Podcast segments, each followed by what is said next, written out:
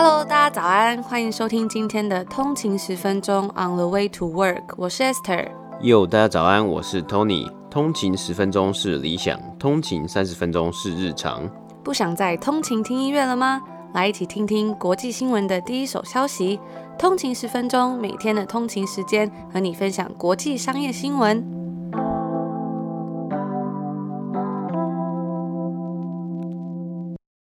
大家早安，欢迎回到第二季的通勤十分钟。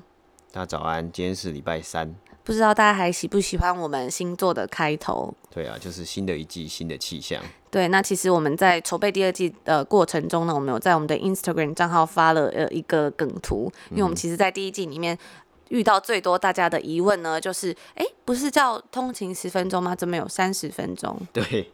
就有点像是三倍券的概念，你买十分钟，我送你三十分钟，或者是很像那个 动物森友会的金钱树这样子，中一袋金币有三袋。对对对。对，那其实那梗图呢，就是目前已经是我们算我们 Instagram 账号上面怎么讲反应最好的一个一个贴文了，最多赞的一则贴文。但其实我有点伤心，因为其实。平常就是很努力在写一些集数的简介，这样、嗯、希望给大家这种简短新闻介绍、嗯，还有快讯，对，还有结果没想到 Tony 做了几张梗图，就直接超过其他者，这样。没有了，这就是季，就是季跟季之间，你要有一种博君一笑，就是比较轻松的一种感觉嘛。好好好，但那个奶奶还是真的很可爱。对，但我还是对对对，奶奶很可爱。然后还是很谢谢大家在第一季对我们的支持，然后我们也收到了很多回馈，真的很感动。包括有 Apple Podcast，我有看到呃有听众朋友的回应说，哎，希望我们第二季赶快到来，他就不用回去听音乐这样哇。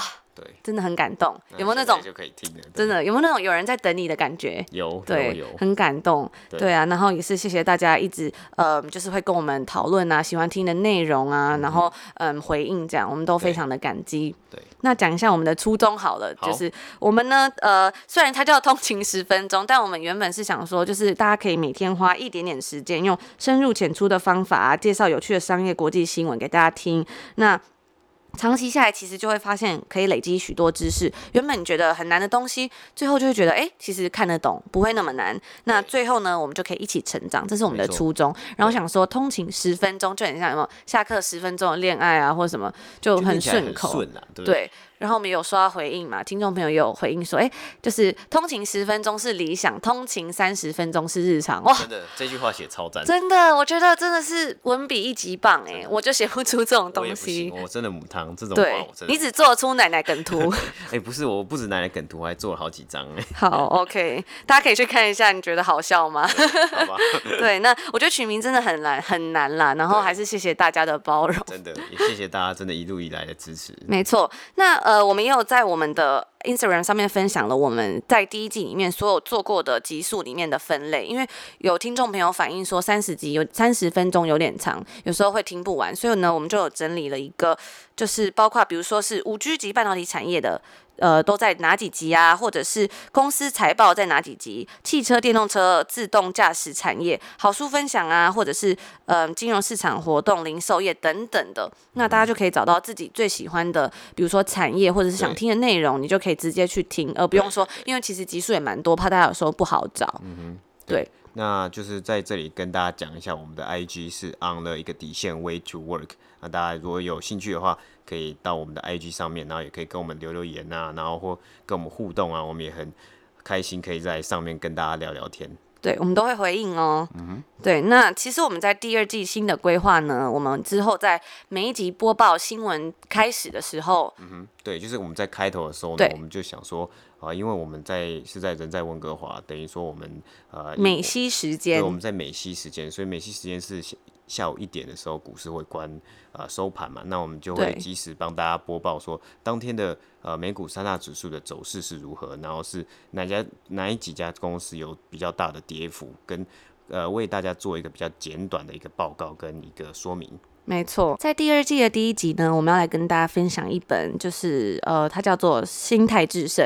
嗯。那这本书哦，《心态制胜：全新成功心理学》，英文叫做《Mindset: The New Psychology of Success》。那这本书呢，是也是算在 Amazon 畅销书排行榜是有最长记录的一本书，也有在比尔盖茨有推荐是年度唯一推荐成功心理学书籍。大家听到这个呃心态致胜，可能会觉得鸡汤，对，对不对？可能会觉得说，嗯，会不会又是那种看了半天觉得很正面，可是不知道在讲什么的书？但是呢，它其实是一本怎么讲，算是。比较有研究证实的书吧，因为他这个作者啊，他是呃 Carol Dweck，他是一个史丹佛大学心理学教授，以及美国人文与科学学院硕呃院士。那他在性格、社会学心理学以及发展心理学等领域啊，都是全球最顶尖的学者之一。大家会觉得说。嗯，基因啊，影响我们的聪明才智与天赋，但其实影响一个人他是否成功的特质啊，不是在出生的时候就固定，心态才是影响个人学习成长、人际关系，还有终身成就啊，人生道路的重要关键。嗯、那在这本书里面呢，他其实就有用了很多实验来佐证他的这个看法。我觉得对我来说，他是一个怎么讲，在在思想上一个很大的。对我来说是一个很大的算挑战吗？或是算是一个新观点？嗯、对，对我觉得很棒，所以想要来推荐给大家。也希望呢，在第二季的开始，就是可以提供给大家一个很好的开始。然后也奠定了我们第二季的基础。这样，嗯，哎，我也觉得像是。呃，这本书其实跟我们第一季分享有一本书的作者很像，就是《Twelve Rules of Life》的 Jordan Peterson。For Life，对。For Life 的 Jordan Peterson。呃，人生的十二法则。没错，对。那他的背景也是研究学者嘛？没错。我还记得说他那时候就在研究龙虾的脑袋嘛，对。那这个，那他讲出来的这些，嗯、对，那他讲出来这些呃。论点呢，就会有非常有说服力。对对，但是很多人也会觉得说他的书不好读，我自己也觉得，因为他就是有点偏蛮学术。但我觉得这本呃心态致胜，它就比较好读一点点。对，对我其实我自己是对这种心理学书还蛮感兴趣的。对，所以就是来跟大家分享。那第二则呢，我们要跟大家分享的也是一个新，就是一个新闻。对对对，那其实就是这礼拜已经炒得沸沸扬扬的抖音啊，抖音案就是抖音的。并购案，一下说要买，一下说不买了，一下说可以买，一下说不可以买。然后现在呢是说哦可以买了，但是要加钱，要付要，要付一个抽抽成，我要付一个抽成的，对，还蛮还蛮好玩的，很会谈判。对，没错，所以就是呃最新的消息呢，就是是指出川普是说哦，你如果抖音，你如果 Microsoft 微软要买买呃抖音的话，你要再付一个。Commission 或是一个 key money，对，所以我觉得这还蛮有趣的。的等一下我们就来详细跟大家聊聊。没错，这本书的作者，我们今天要分享的第一个内容嘛，就是这个心态制胜的这本书的作者、嗯、Carol Dweck 这个博士，他是对于这种失败的研究啊，非常的感兴趣。嗯、对，那他就觉得说，哎。为什么有些人做事情就是好像都很成功，其他人另外一群人呢，看起来就是常常感到很无助啊，然后常常有失败。那他也对这个内容非常的感兴趣，所以他就想要找到其中的原因，因为他是研究这种心理的嘛。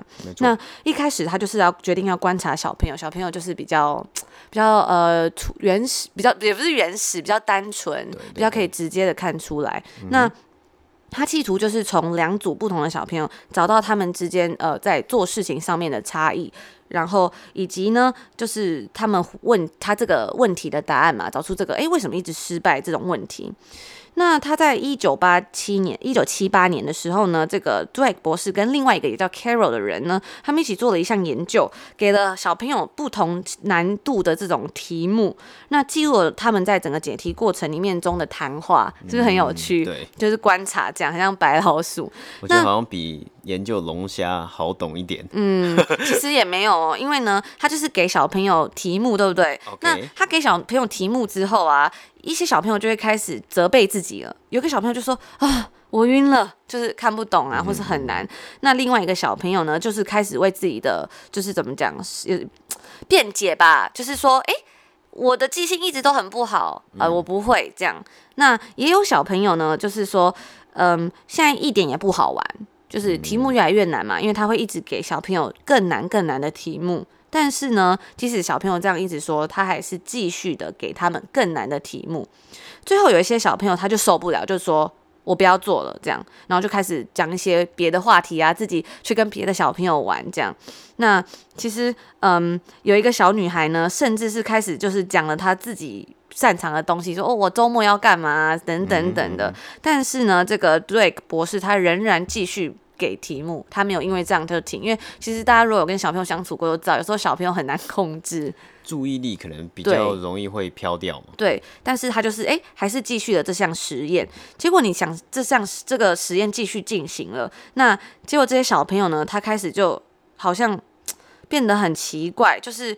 呃，一直没有努力答这些问题，就是怎么讲，他完全不想要认真回答了。嗯，对，那他就想要企图呢去掩盖自己的失败。嗯，对。那像是有一个小朋友呢，他已经很多次都被跟他讲，就是有跟他讲说，你这个答案是错的，就是棕色是错的，但是他还是要选棕色，而且呢，他还会嘴巴里一直讲说巧克力蛋糕，巧克力蛋糕。为什么要讲巧克力？是不是跟龙虾比起来也很难懂？好像就是小朋友说他就是他就是会这样，就是你一直去纠正他，可是他就是会一直很坚持他自己的东西。嗯、那真正让他很震惊的呢，其实不是这个前面我们讲这些，是后面呢，他发现这个成功小朋友的做法。那这些这个成功小朋友的做法，甚至整个改变了他的整个职业生涯。他就说，呃，这根据这个。Carol Drake 博士所说呢，每一个人都有自己的榜样，这些榜样呢，在你的人生关键里面会为你指明方向。然后他就说，这些小朋友就是他的榜样。他说，这些小朋友啊，显然知道一些连他都不知道的事情，他觉得他一定要把它弄明白。那为什么他要这么讲呢？因为他就说，诶，其实他自己。觉得说，即使他是成年人，碰到上面的情形，他可能也会把自己的愤怒啊，或者是沮丧隐藏起来，然后很礼貌的回答说：“诶，我不太确定我自己是不是要继续进行或继续玩下去，因为他一直失败嘛。嗯。可是呢，他发现呢，这些呃那些成功的小朋友，就是。他们有自己处理他失败的方式，而不是直接被这个失败打败。什么叫处理这些失败的方式？就是说，这些小朋友他可以接受他自己失败，甚至他们喜欢失败。那这就很有趣了啊。就是说，即使问题变得困难的时候，他们不会觉得要去责备他自己，说，嗯，就是我记忆性不好啊，或者什么的。他们会觉得说，诶。我我喜欢接受挑战，我想要努力尝试看看，即使题目越来越难这样子，所以就会他没有抱怨这个游戏不好玩，而且呢，他还会有怎么讲，给自己一个很积极的心理暗示，说，诶，我感觉我就快要做出来了，或者说我之前就有成功做出来，那我觉得我还可以再成功一次。那甚至是有一个小孩子，他给到一个被给到一个很难的题目，几乎不可能被解出来的题目呢，他也只是抬起头来看看其他呃这个实验者，然后说。我还想着你能给我点线索呢。Oh, 对，他没有放弃他甚至只是觉得说他要试图去解决这个问题。嗯、对，所以呢，他就这个博士就发现说，这些小孩子成功与失败之间的差异，其实是在他的思维模式，嗯、就是他的 mindset，他的心态，他的心态。那所以呢，他就一直这个博士以前一直以为啊，一个人的天赋是确定的，要不是聪明，不然就是不聪明。那如果失败，也许就是代表你不够聪明。嗯、可是呢？这就是告诉我们，为什么那些前面那些失败的小朋友，他失败了，他就没有办法接受这个现实，因为失败就是告诉他们说你超弱，那你自己怎么那么容易就失败啊？你的记性怎么这么不好啊？等等的。但是呢，这种情况下，在这种情况下，这个游戏或这个呃实验就变得不好玩了。那他当然就想要开始转移话题，甚至是开始像我们前面讲谈论说，哎，周末要干嘛啊？等等的，就是要巧克力蛋糕吗？之类的，就是他开始就是转移话题，他不想要再做了，他觉得没有成就感。那根据这个呢，博士就把它定义为这个叫做固定型的思维模式，就是我们讲的 fixed mindset。嗯。对，那这个 fixed mindset 就是说，他认为他的能力啊，他的天赋这种东西是确定的。那这个世界就是有一连串，只是这世界对你来说就是有一连串的测试，告诉你说，诶，你的能力是在哪里？但是呢，另外那些成功小朋友他的观念呢、啊，是所有的事情都是离不开个人的努力。那这个世界上所有充满所有的事情呢，都是一种有趣的挑战，来帮助你成长。所以失败也是要来帮助你成长，遇到很难的问题也是要来帮助你。失败为成功之母。嗯，那他把这个称作为成长型的思维模式，就叫做 growth mindset。嗯哼，对。那这就是为什么那些我们刚刚讲到这些小朋友，他在遇到这种比较困难的时候，他会觉得说很有趣，很想要挑战，因为他相信他自己的天赋是怎么讲，呃，无限可能的。嗯，对，所以就很有趣。嗯，就是说。感觉他也不是完全然的相信天赋，我觉得感觉有一些 fix mindset 的小孩，可能是就是成长的过程中被父母啊，或是被一些其他的大人或是老师一直被称赞说，哦，你很聪明，你好棒，你是你是最聪明的，那他的心里就会想着，哦，我我是最聪明的，为什么我解不出这道题目？但是，呃，其他的这个小孩，其他的小孩子有 growth mindset 的小孩子，他的心理可能是被教育成说，哦，你是可以解决这个问题的，你是有能力解决这个问题的，你要再多想想，你要再多思考，我们有没有什么其他的方法可以来去解决这个问题？对那其实呃，刚刚那个实验嘛，我们就是他实验完之后呢，就是作者在实验完之后，他说，甚至有小朋友说要把题目带回家。我我很我觉得还蛮惊讶，因为像我以前 考完试带回家给哥哥做，是不是？也没有，就是考完试这个题目可能就丢在抽屉里了，对，就是只在乎那个分数。但是他就说这些有就是这种 growth mindset 的小朋友呢，他甚至要求说，他可不可以把题目带回家，这样我就可以有更多时间去研究它。嗯，对。那甚至有一个小朋友还跟他说，我觉得就是这种智力的东西，你要自己努力争取，而不是被赋予的。哇，我就觉得。这小孩感觉真的很了不起，嗯哼，对，对我我让我想到有一点是，就是有一个比喻，就有两个人，他看到一杯水，那呃那个杯子里面其实只剩下半杯水，那这两个人呢会对这杯水有不同的见解跟不同的描述。第一个人他就说啊，怎么只剩下半杯水了？就会很慌张，他就只看着那半杯水。那第二个人呢，他就会对这杯水，他就会说：“诶，还有半杯水。”代表说他是一个就是比较积极、比较呃寻求不同，就跟这个小朋友一样，他想要寻求不同的方式，是说哦，想要多研究这个考题，或是我想要有更多的方法去来解决这个考题，有没有线索？有没有一些呃其他的方法来帮助他完成这个问题？那这个我觉得对于对对我们在人生，我觉得对对我而言人生来讲，就是是一个很大的一个启启发吗？这算启发？对，算是启发，就是让我觉得说，哎，其实很多事情就是要不断的去学习，或者是不断的去找寻方法，不断的去成长，然后去就是我觉得很像是总总。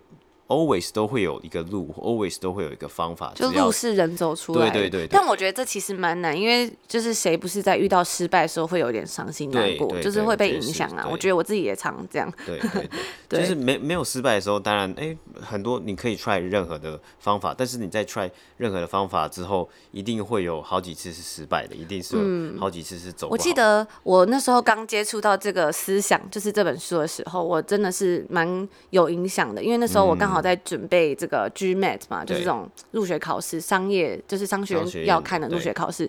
然后那时候呢，就是有点鬼打墙，就觉得呃很烦，怎么一直就是一直鬼打墙这种感觉。嗯、但直到我读到这篇文章的时候，他就有讲说，其实嗯，你要你要把失败视作为一个怎么讲垫脚石吧，嗯、就是你不要觉得他是要打击你，你要觉得说他是要帮助你。那你会一直进步，你会你只要克服这个失败，你就可以往前走，或者是等等的。嗯、那我觉得这对我来说真的也算是一个启发。对，那回到这个呃这本书，他就说，如果呢对这些 fix mindset 的人来说，成功来自于证明你自己有多棒，所以努力对他们就是一个不好的预兆。就是你如如果你努力尝试啊，可是你还是要不断的问问题，那就代表说你不够聪明。对，那对于有这种 growth mindset 的人来说，成功呢是来自于成长。那这当中的呃精髓就是要努力嘛，因为有努力才会成长，所以。他们面对某一件对他们来说很擅长的事情的时候，他其实会把它放一边，那继续找一些有挑战性的事情来保持他的成长。对，那具有这种固定型思维，呃，fixed mindset 的人会在自己不犯错的时候觉得自己很聪明。嗯那有成长型思维的人呢，则是呃会在自己为某件事苦苦挣扎，然后。最终找到解决方案的时候，他觉得自己很聪明，嗯、所以这两者其实是有一点稍微的不一样的。嗯哼，嗯哼，对，就还蛮有趣的。所以在呃，也有他就是后面有补充，就是在事情不顺利的时候啊，其实这种 fixed mindset 的人会就是会比较倾向于埋怨世界，但是呢，这种 growth mindset 的人会想要改变世界。那 fixed mindset 的人呢，他会呃害怕努力尝试，因为如果他努力失败了，就是证明他是一个失败的人。嗯、但是呢，growth mindset 的人他其实不害怕，他认为每一次的尝试，每一次的失败都是让他更成功的一个步骤。这样子，对，所以这就是他主要在呃书前面讲到的，他为什么会想要写这本书嘛。嗯、那我们在后面呢，我们也要跟大家分享，因为讲了这么多，到底要怎么样成为一个有 growth mindset 的人？对，他在书里面就有说，其实是有一个过程让你训练自己的，因为他也知道其实。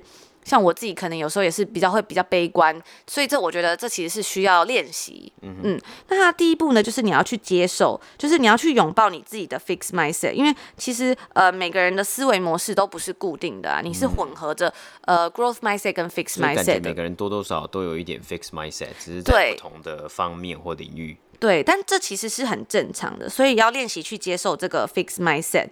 那，嗯，他如果呃不代表说我们就是我们去接受它，不代表我们要接受到它常常出现，只是只是说我们要认知到说，哎，你有这样子不同的思维。嗯、那第二步你就要观察，就是说是什么东西让你有这种 fixed mindset，是什么东西激发了你？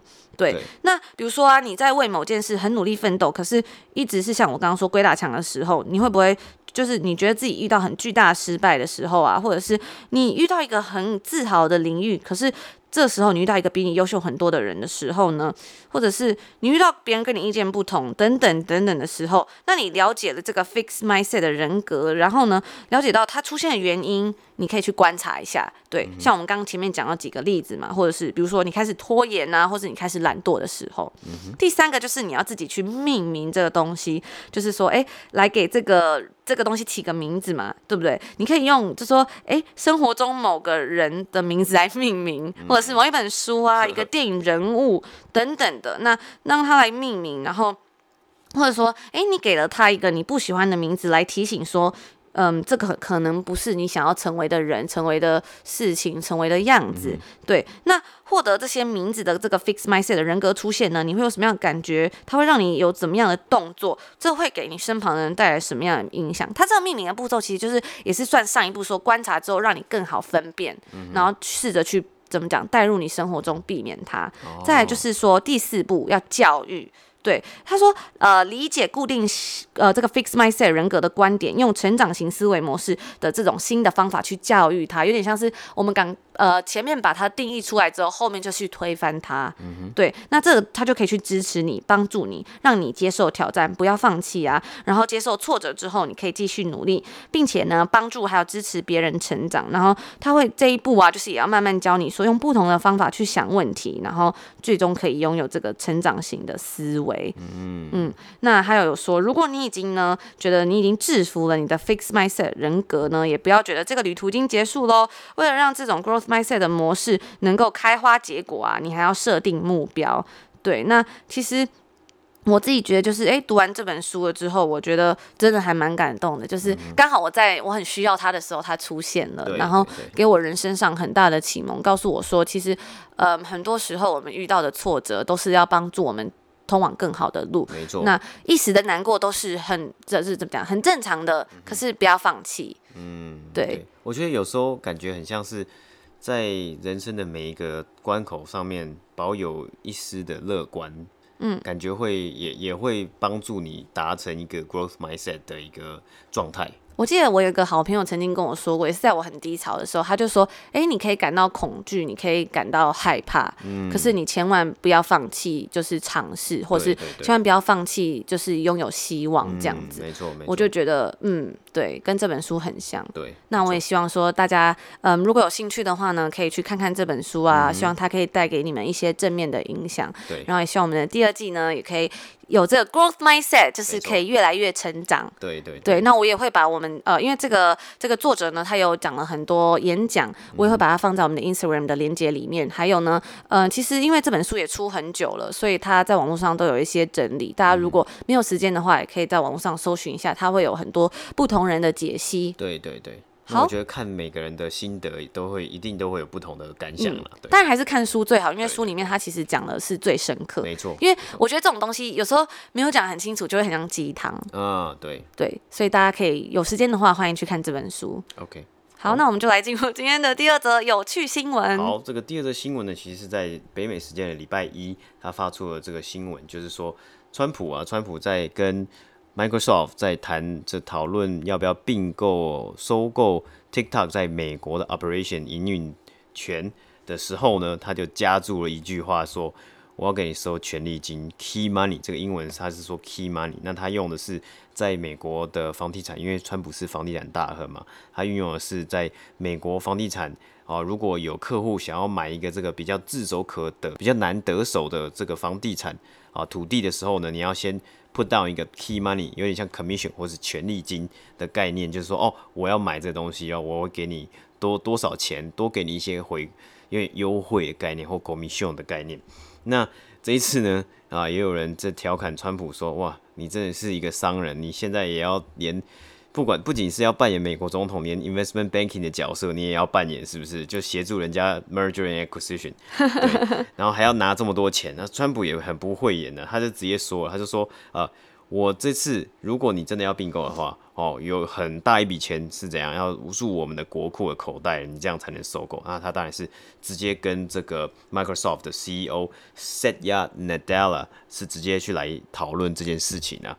那那其实呢，我觉得呃，不管是从川普面，那我们是现在来稍微讲一下这 Microsoft 这一面。其实啊，微软这几年呢、在这个 Nadella CEO 的带领之下呢，他们其实做了蛮多次的并购案的啊、呃。最为人知的一次并购案，其实是他花了两百六十亿美金呢来收购 LinkedIn 这个网呃这个网站。那这个网站其实大家也都领英领英耳熟能详，就是求职者一定要用的脸书啦，求职者必用脸书。那其次呢，他也有花了七十五亿美金啊、呃，收购了这个城市分享的网站 GitHub，还有二十五亿美金呢，收购了 Minecraft。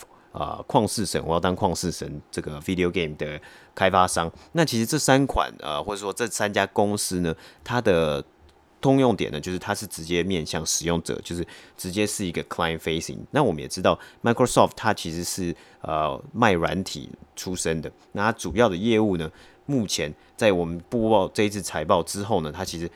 很大一块业务是它的 Azure，就是它的这个 Cloud 这个云端系统的服务。那这个东西呢，其实比较算是 B to B，就是 Business to Business 的一个业务。那我在猜，有可能他想要来收购 TikTok，是想要来收购它的这个使用者，因为在美国呢，TikTok 的使用者将近 a hundred million，代表是一亿一亿的人口，这这这很疯狂。但是大家也知道是说，就是 TikTok 的使用者的年龄。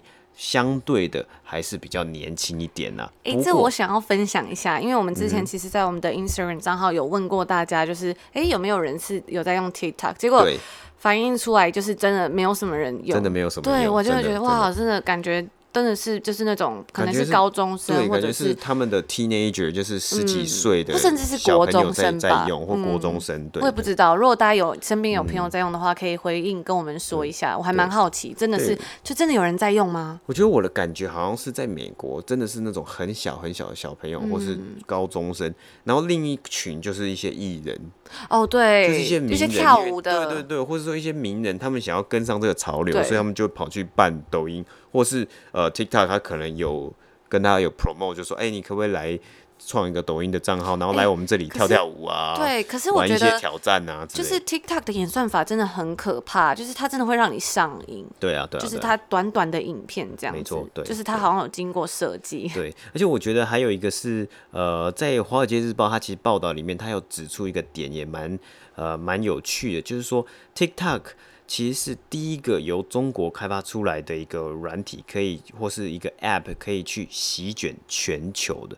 在 TikTok 之前，我们知道像是 WeChat，嗯，或是其他的功能，像淘宝这些网站，其实还是比较它的。客户客户群还是比较像中国人，或是用呃华语，没错，就是用中文的一些族群嘛，就是说哦，你可能要跟中国方面有谈事情什么，你才会用微微信嘛，或是像微信支付什么的，我们其实也不太百度啊，对，百度其实我们也不太会用啊，对。但是这一次的这个 TikTok 是真的是席卷全美或是全世界，就大家都在年轻风靡，年轻人都在风靡，美国有一亿的用户，那。只只不只不过对于微软来说啦，因为微软其实他们在最近也是在呃一直以来都有在推他们这个 Xbox 的线上的这个 Live Live 的一个这个功能嘛。那其实这个东西玩游戏的这个直播啊，或是线上的这个连线啊，这种东西可能对于年轻人来说还是一个比较大的族群。那是不是有机会可以把这两个这个合并在一起啊，或是用呃多就是并在一起做一个呃 digital advertising 一个数位的广告啊，当做一个广告平台，然后增加一对微软增加一个不同的收入，这个可能是他们的 CEO Nadella 在考量的一个点，我觉得那。其实讲就讲到了这个这次的收购，不只是美国这个 Nadella 的 Microsoft，他们甚至好像还提出了，他们也要收购，包括加拿大，我们这里加拿大、纽西兰还有澳洲的抖音。应该是说 TikTok 的营运权呐，那其实如果他收购这四个的话，使用者就不止一一一亿了，就可能搞不好有一亿五千万，甚至到两亿也有可能。那其实对他们来说，对对 Microsoft 来说，可能也算算是一个还不错的消息，有可能呢。对，那呃，我们再讲回这个抖 TikTok 好了，因为其实，在现在对 TikTok 来说，还是真的算是一个非常嗯蛮艰困的时代了，因为。蛮艰困的时候，因为早前我们只有报道过，印度其实已经进了抖音、跟 TikTok 跟这个 WeChat，还有相关大概五十九个、五十几个这个中国的 APP 嘛，对，对，那包括还有这个澳洲好像也有发布一个禁令，要准备来进，要要来进 TikTok。那如果真的川普现在就是搞这种，就是说哦，你不卖。或者是说你微软你不买之类的，或是就是他有点像是在强行就是要执行这个 merger and acquisition 这个 MMA deal 了。那就是说如果不不这样做的话呢，我可能就是要直接来 ban 你了，我直接把把你禁掉了。那他也有给了一个给出了一个最后的一个 deadline 啊，那就是在九月十五号，好像九月十五号之前呢，你没有来做完这个并购的手续啊，或是这个交付的手续啊，其实。你可能我就是直接把你 ban 掉，差不多四十天，四十几天。对对对对对。那呃，接下来的这个后续呢，我们也会，当然也会帮大家做一些后续的报道啊，还有追踪整理，说，哎，这个抖音的后续，TikTok 的后续会怎么样？而且，呃，之前也有讲炒，其实今年也炒得沸沸扬扬，就是 TikTok 的母公司字节跳动，它本来好像也想要在美国做一个 IPO 上市的动作。那经过这个搞这一出，不知道有没有机会？搞不好就可能还要再找一些其他的方式做 IPO，可能就在中国 IPO，不在美国做 IPO 的的动作了。这个也是一个呃他们的考量啊，就对。没错，我们也会相呃相关性，我们也会继续为大家报道，因为这个实在是每天都在变。对对对对。我觉得前几天就看到说，哎，说要买了，又不不能买了，不能买。对，然后后来又变成这样，还要收权利金，哇，真的是日新月异。会不会可能又又找一个公司来买？对，对对，我觉得还蛮好玩的，每天都不一样，对啊，对，每天都有新的，没错。对，好，那我们在呃这一集节目的最后呢，也为大家更新一个也是算蛮新的消息。嗯、之前在呃好像 EP 很前面的时候，我们就有跟大家介绍过这个，因为香港国安法，所以加拿大就是停止了跟、嗯、呃这个香港的这个引渡条款嘛。OK，对，那现在呢，在这个八月三号的时候，法国外交部发言人呢就有表示说，鉴于最新的事态发展。法国将不会照样进行批准法国与香港特别行政区二零一七年五月四号签署的引渡协议。哇，所以又新增了一个法国。那其实除了法国以外呢，还有其他国家也有都宣布说要暂停履行这个呃渔港的引渡条款。那其国家有包括第一个就是加拿大，他在七月三号就有发布这个声明嘛，因为毕竟也是英曾经是英属的，对。然后再来是澳洲七月九号，还有英国七月二十号，纽西兰七月二十八号，德国七月三十一号，再来就是法国的八月三号啦，就是最近的这一个，对。对，那就是这也是一个算是非常非常新的消息，就是在这边为大家更新。之后如果有新的国家加进来呢，我们也会及时为大家报道，就把它加进去，我们再把它加进这个名单之中。没错，欢迎追踪我们的 Instagram on the way to work，我们会发布就是最新的快讯。嗯，没错。好，那我们呃第二季的第一集就到这边啦。然后在节目的最后也是还是很谢谢大家对我们的支持，我们也会继续努力下去。如果有任何就是对我们的建议，或者是想要跟我们聊天啊回应，都欢迎大家可以到我们的 IG 账号留言。嗯、然后也呃如果大家喜欢我们的节目呢，可以在 Apple Podcast 下面就是给我们五星，给个五星评价，我是评价，对，对我们都会很开心。嗯、对谢谢，那就明天见啦。好，明天见，拜拜。拜拜。